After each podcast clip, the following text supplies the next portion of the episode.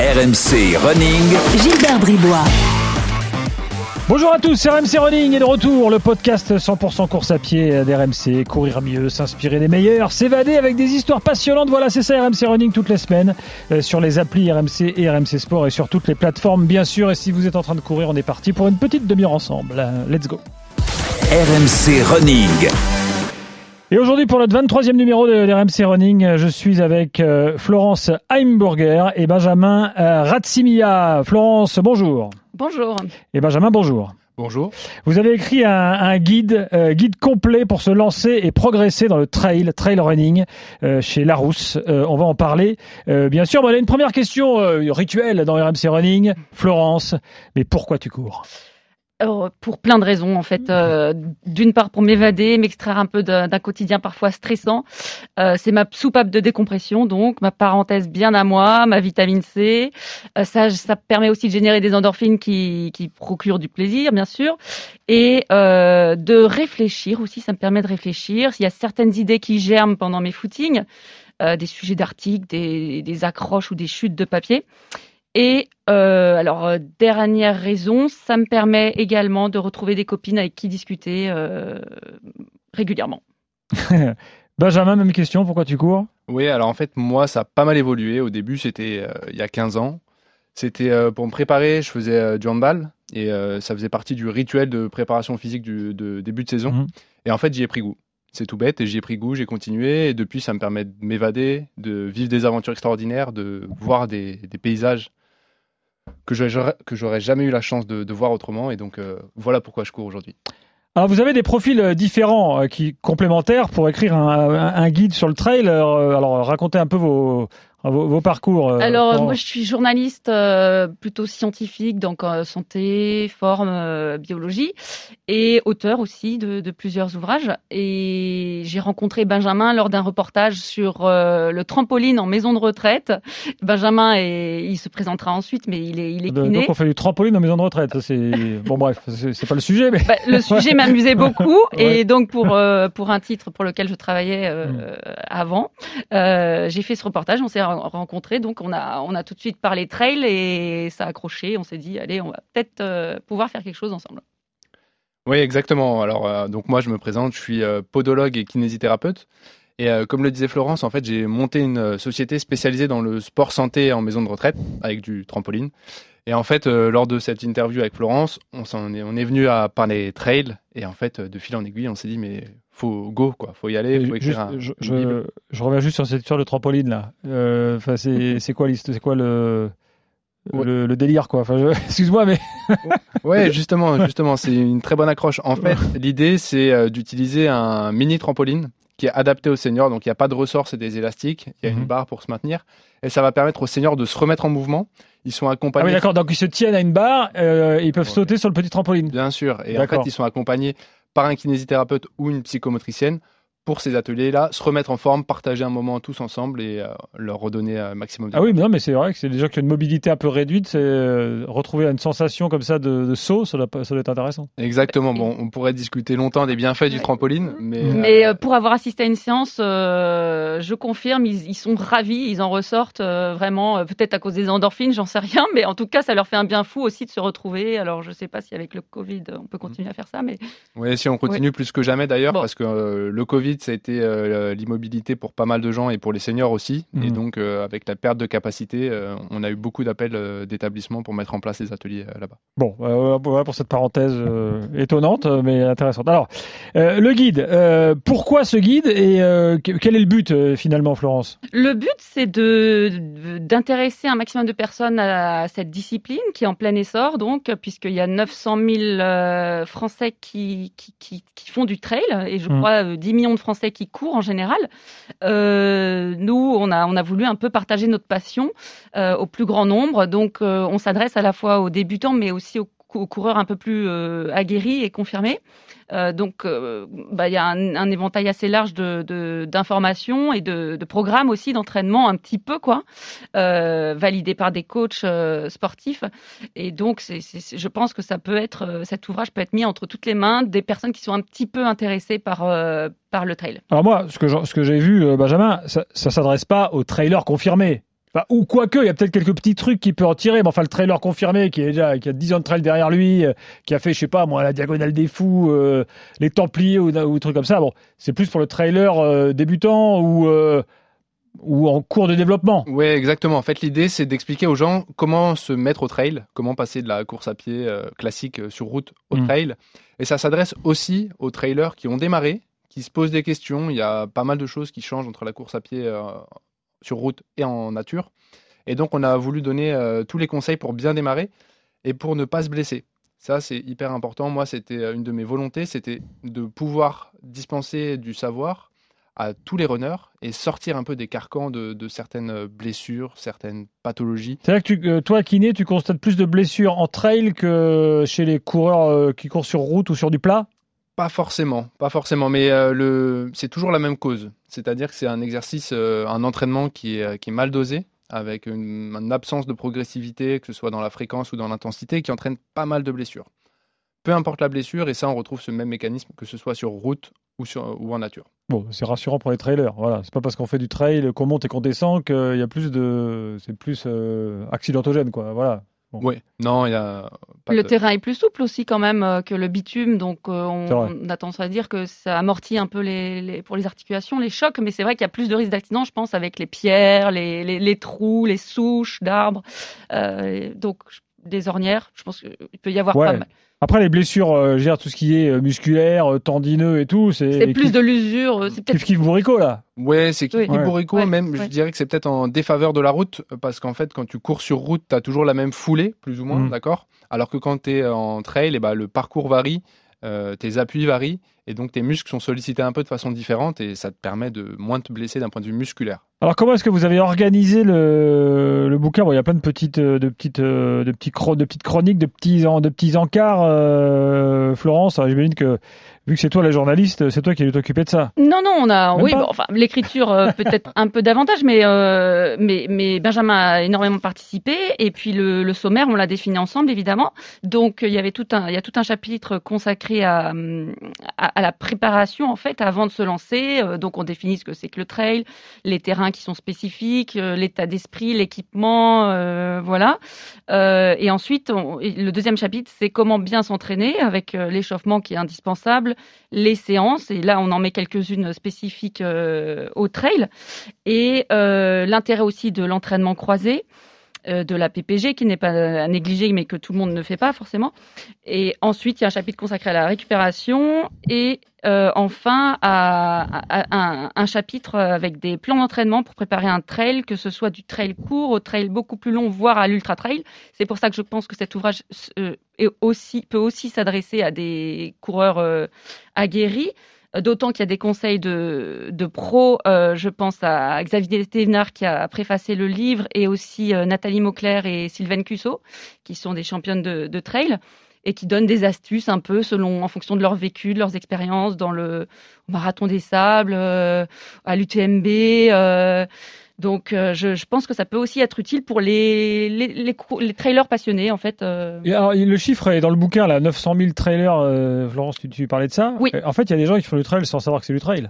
Oui. C'est-à-dire quand on court en forêt, euh, et que ça monte et que ça descend, euh, en fait, c'est du trail. on peut dire que ça en est. Exactement. Non, mais on n'est pas obligé d'être à 1500 mètres d'altitude au milieu des marmottes. Non, euh, et pour- heureusement d'ailleurs, parce que sinon il y aura pas beaucoup de trailers. Euh, d'ailleurs, mais- euh, Benjamin vit à Paris, moi je vis à Bordeaux, c'est plat. euh. Voilà, il y a juste la dune du Pilat qui culmine à 300 mètres. Euh, non, je fais pas vraiment du trail euh, au quotidien, mais en faisant quelques côtes euh, régulièrement, des montées d'escaliers, de gradins, on peut euh, envisager une préparation pour euh, pour des trails. Oui, euh, vous parlez d'ailleurs de trail urbain aussi dans le, dans le bouquin. Exactement. Oui, exactement. C'est une discipline qui est apparue il y a quelques années maintenant.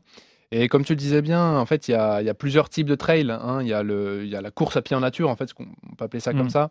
Il y a la course en montagne. Y a, et après, il y a même le sky running. Là, c'est quand tu vas courir sur des longues distances, mais surtout à très haute altitude. Il y a un championnat du monde euh, pour ça, d'ailleurs. Mhm. Et donc, euh, voilà. Le trail, c'est accessible. Ça, on considère que c'est à partir de quelle altitude, ça alors? Ou alors c'est pas l'altitude qui fait, c'est le, c'est Le l'environnement peut-être, le relief? Ouais, c'est ça. Ouais. Alors après, c'est une euh, ligue bien particulière qui s'appelle le Skyrunning qui a monté euh, ce championnat-là. Et donc, euh, les altitudes, il faudrait regarder, je crois que c'est 2500 mètres, quel- quelque chose comme Oui. ça. Et il y a aussi des, des kilomètres verticales, euh, mais bon, c'est encore autre chose. euh. Mais souvent, on retrouve un peu peut-être les mêmes athlètes. Je pense à Kylian Jornet, qui, qui, qui vient du ski aussi, euh, et qui est très très bon en skyrunning et excellent euh, trailer. Exactement. Euh, moi, j'ai fait la montée de la Tour Eiffel, c'est pas un kilomètre vertical, ça. C'est que des marches, en l'occurrence. un tiers de kilomètre vertical. un tir, voilà. Euh, alors, je prends, les, je prends des, des chapitres un peu au hasard, mais ça nous permet quand même de reparler de, de- de fondamentaux, on va dire. Euh, test d'effort obligatoire pour tous les sportifs après 40 ans, vrai ou faux, euh, monsieur le kiné? Alors, il n'y a pas véritablement d'obligation, c'est-à-dire que euh, si tu as plus de 40 ans, que tu prends le départ d'une course, euh, on- personne ne viendra vérifier euh, si tu as bien fait ton test d'effort. En revanche, c'est quand même une recommandation, après 40 ans et même à partir de 30 ans, on peut recommander aux gens d'aller faire un test juste pour voir si tout va bien et s'ils prennent. euh, S'il n'y a pas d'arythmie cardiaque, euh, s'il n'y a pas de problème. Exactement. Voilà. Après, il faut, euh, il faut dédramatiser un peu la course à pied, dans le sens où euh, on peut courir sans forcément craindre la blessure à, à tout prix. Et, euh, et donc, effectivement, il y a beaucoup de gens qui ne font pas de test, euh, pas pour autant qu'ils ont des pathologies. Oui, bah, ça, je, je pose volontairement cette question-là parce que dès qu'il y a un accident, euh, que ce soit en course à pied ou dans un autre sport, un sport co ou quoi, où il y a quelqu'un qui fait bah, voilà, euh, un arrêt cardiaque, un AVC ou quoi au moment de l'effort, bah, forcément, ça, tout le monde se dit Ah, et moi euh, voilà, Alors qu'en fait, c'est c'est infinitésimal par rapport au nombre de- au pratiquants. Exactement. rappeler, voilà. Et Et moi- ça arrive même aux meilleurs, en fait. Euh, Il y a des Ah, footballeurs qui s'écroulent en plein match, malheureusement. euh. Exactement. Moi, c'est souvent l'exemple que je prends. Effectivement, les footballeurs qui sont hyper suivis d'un point de vue médical, euh, et pourtant, chaque année, malheureusement, il y en a qui, qui décèdent sur les terrains alors qu'ils sont suivis. Donc, euh, effectivement, c'est une recommandation de passer un test d'effort après 40 ans, mais c'est pas une obligation. Alors, attention, un test d'effort, ok, mais enfin, après 40 ans, quand on vieillit, normalement, il faut en refaire un. Euh, C'est quoi la, la préconisation Tous les 3, 4 ans, 5 ans Qu'est-ce qu'on dit? Alors là, euh, je, tous les bon, 10 je ans. sèche. Tous les Mmh. 10 ans, non Tous les Oui. 10 ans. C'est vrai? Ouais, Ah bien bon. sûr. ouais. D'accord. Non, euh, voilà, c'est voilà, comme ça, c'est un rappel quoi pour tous ceux qui nous écoutent. Ouais. Si vous avez plus de 40 ans, que vous n'avez jamais fait de test d'effort, c'est quand même conseillé d'y aller. Ça va Et je dirais vite. aussi si on Voilà. se met à la course à pied. Mais si on a été déjà sportif, donc on a de l'expérience, donc on a un passé de sportif, euh, en général, on a une meilleure condition physique que ceux qui passent de la sédentarité à, à l'activité, quoi. Vous parlez beaucoup de respiration dans le, dans le bouquin. Ah bon? Oui, bah ouais, moi j'ai vu plein de alors, respiration. Là, je vois le ventral, bouche-nez, euh, resp- euh, Ah, oui. euh, alors euh, qu'est-ce qui, pourquoi? Ouais, bah en fait, l'idée c'est de, euh, c'est d'être capable de, de bien ventiler. Souvent, on a une, euh, on, on respire de façon paradoxale. On a plutôt tendance à respirer avec la cage thoracique plutôt qu'avec l'abdomen. Et l'idée, c'était juste de donner ce petit conseil aux gens, d'être capable de mettre en place cette euh, respiration abdominale euh, chez eux, pas pendant l'effort, hein, on est d'accord, mais chez eux, euh, lors des séances de relaxation, d'étirement. Bon, on a parlé de ça euh, avec euh, euh, des, euh, spécialistes du yoga il y a quelques semaines Mhm. dans, Ah oui, dans oui, c'est vrai, on a vu. Qui, oui, qui oui. parlait de ça et c'est effectivement très intéressant. Oui. Oui. tu voulais rajouter un Non, je voulais rajouter que c'est très important la respiration au niveau de, pour ne pas avoir de point de côté. Euh, souvent, les coureurs qui, qui, qui parlent, qui papotent en même temps, euh, peuvent être victimes d'un point de côté et c'est lié à un problème de, de respiration qui est mal, euh, mal géré. Et l'autre chose, Faire passer le point de côté, il faut respirer profondément, c'est bien connu. Et Respiration faut, et faut profonde et hop, appuyer sur le côté, euh, faut appuyer sur le côté où on a Bon, moi, mal. mon conseil à moi, c'est respiration profonde et ça passe tout seul. Oui, oui, si, si, J'aurais c'est pu vrai. l'écrire dans le bouquin. Et tu continues à courir en, faisant ça? Ah oui, oui, bien sûr. Ok. Bon, enfin, les points de côté, euh, passer un certain âge, ça arrive plus. hein. Ah bon, d'accord. Enfin, moi, de, mon expérience personnelle, ça fait très longtemps que j'ai plus de points de côté. Bon, ben, tant mieux. vous Oui, moi ça m'arrive de temps en temps, mais c'est souvent quand je quand je parle trop et que Bon. l'effort est quand même euh, intense. Euh, alors l'autre point que je voulais euh, ajouter, c'est qu'au niveau des de- des étirements, la respiration est- a aussi son importance. Benjamin, il pourra peut-être mieux le décrire que moi. Euh, quand on étire un muscle, il faut Ouais, l'idée c'est d'être euh, pour étirer efficacement un muscle, c'est d'être relâché et le relâchement passe notamment par la respiration. Donc effectivement, si vous voulez avoir un étirement qui soit profond, doux, etc., il faut vraiment essayer de le caler sur un temps expiratoire. C'est hyper important. Est-ce que l'échauffement d'un trailer euh, doit être différent de l'échauffement d'un coureur sur route? Alors là, c'est une vaste question qui divise pas mal les spécialistes et euh, Il y a un chapitre là hein, sur l'échauffement, je le vois. Là. Ouais, dé- c'est un vrai chapitre et ça aurait pu même faire l'objet d'un livre à, à part entière. Euh, L'idée, c'est de faire le distinguo entre euh, le trail court, où on va peut-être partir à fond, et à ce Mm. moment-là, il faut être échauffé d'un point de vue cardio-respiratoire et musculaire. Alors que si tu pars sur un trail de 180 km où tu en as pour 24 heures, c'est peut-être moins pertinent à ce moment-là de commencer à t'échauffer parce que tu vas le faire progressivement. Parce que tu pars moins vite. Exactement. Mais ça reste valable pour un marathon sur bitume. euh, on va pas vraiment s'échauffer avant non plus, quoi.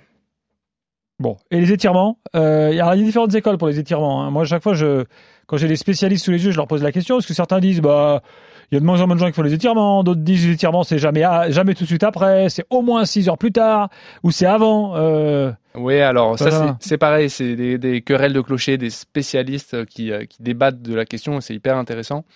D'une manière factuelle, moi ce que je voudrais dire, c'est que l'idéal c'est de s'étirer en dehors des séances intensives. Si vous avez besoin de vous étirer après un petit run, pas de problème, allez-y, sans forcer, ça fera, ça vous fera pas de mais mal. là, en fait, on, est, on étire des muscles chauds. Donc en fait, on n'étire rien. On, Non, on est, on d'accord, mais c'est pour la sensation de bien-être que ça procure. Mm. Et à ce moment-là, il n'y a aucun risque, donc allez-y. Par contre, si vous venez de faire une super séance de fractionné, si vous venez de faire 6 heures dans la montagne, à ce moment-là, non, vous vous étirez pas.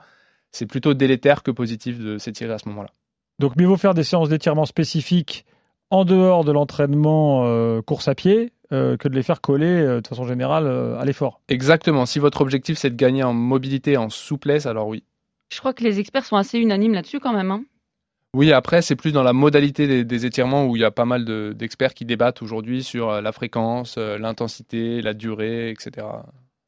Il y a aussi un chapitre euh, alimentation. Euh, alors ça, euh, pareil, euh, gros vaste sujet. Qu'est-ce que je peux prendre manger avant, après, euh, pour bien récupérer?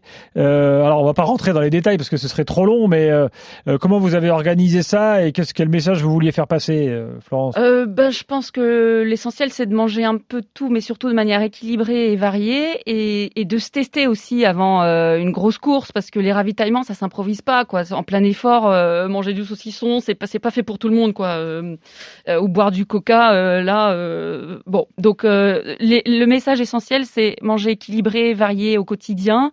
Il y a des super aliments qui peuvent aider aussi à, se porter mieux, qui, qui sont riches en vitamines et minéraux. Je crois qu'on en mentionne une dizaine.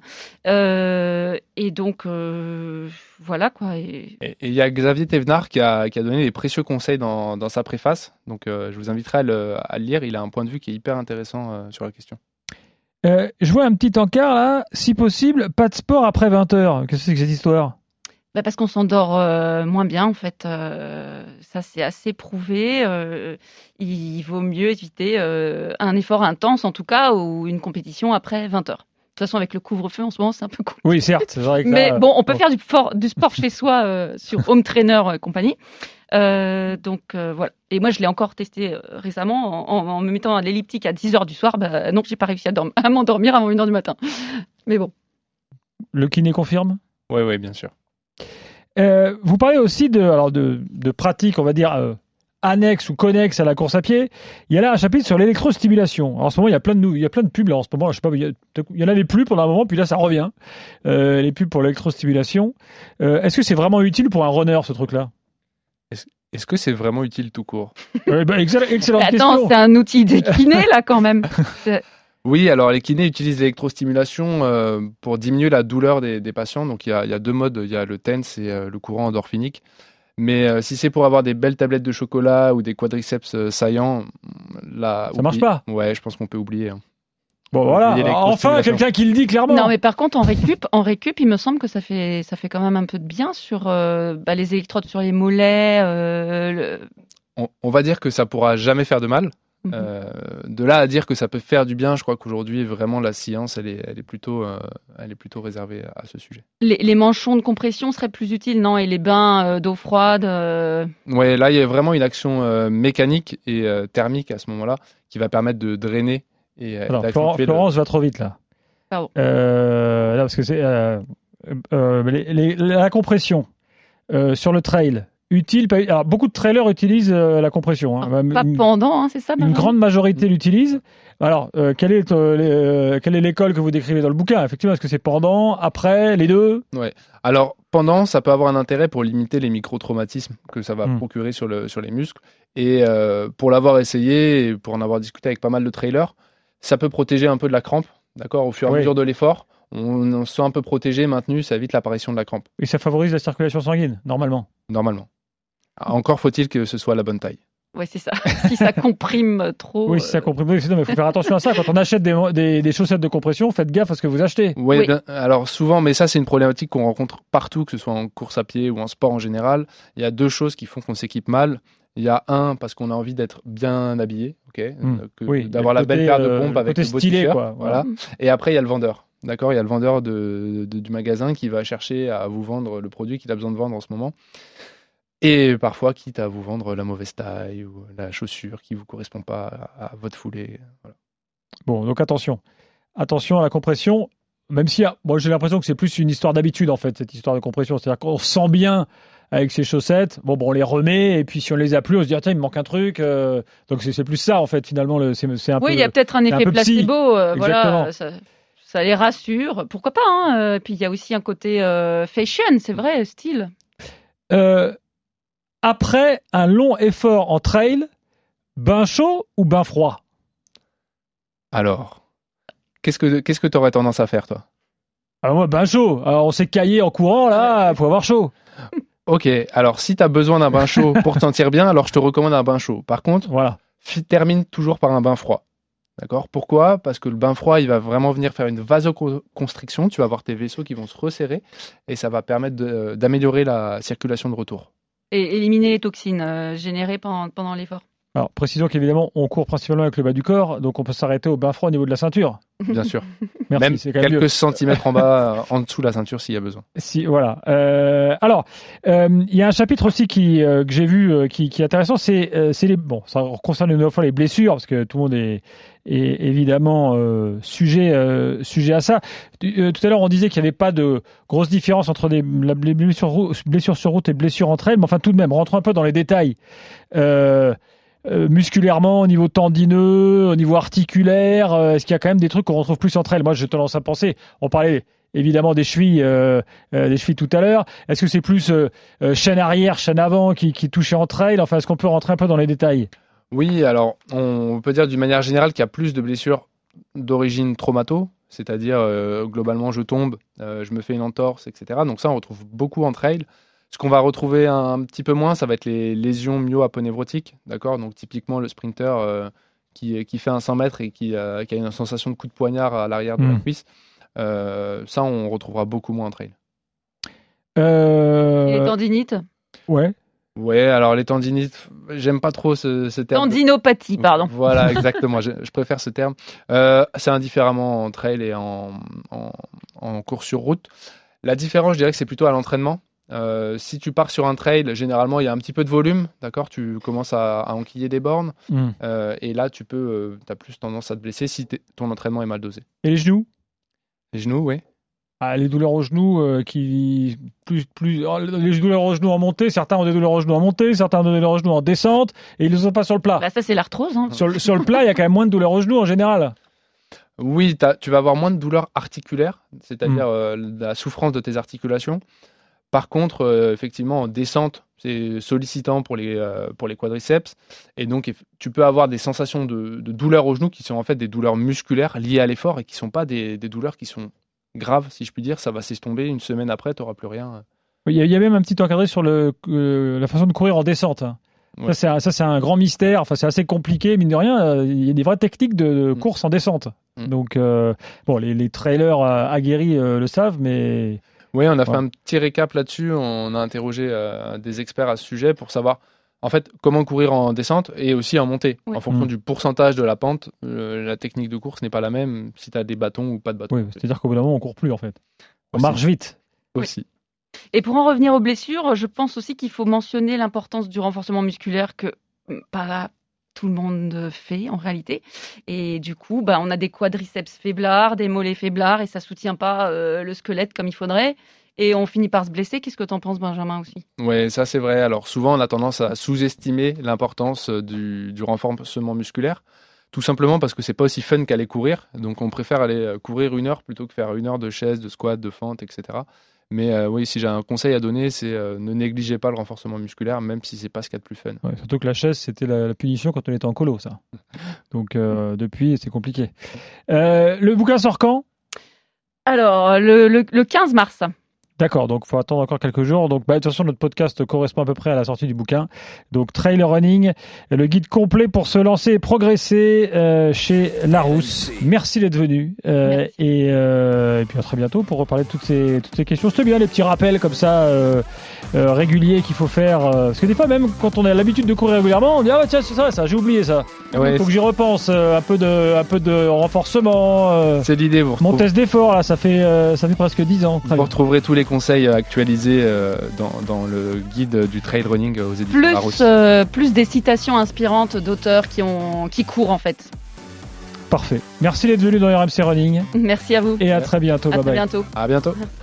RMC Running.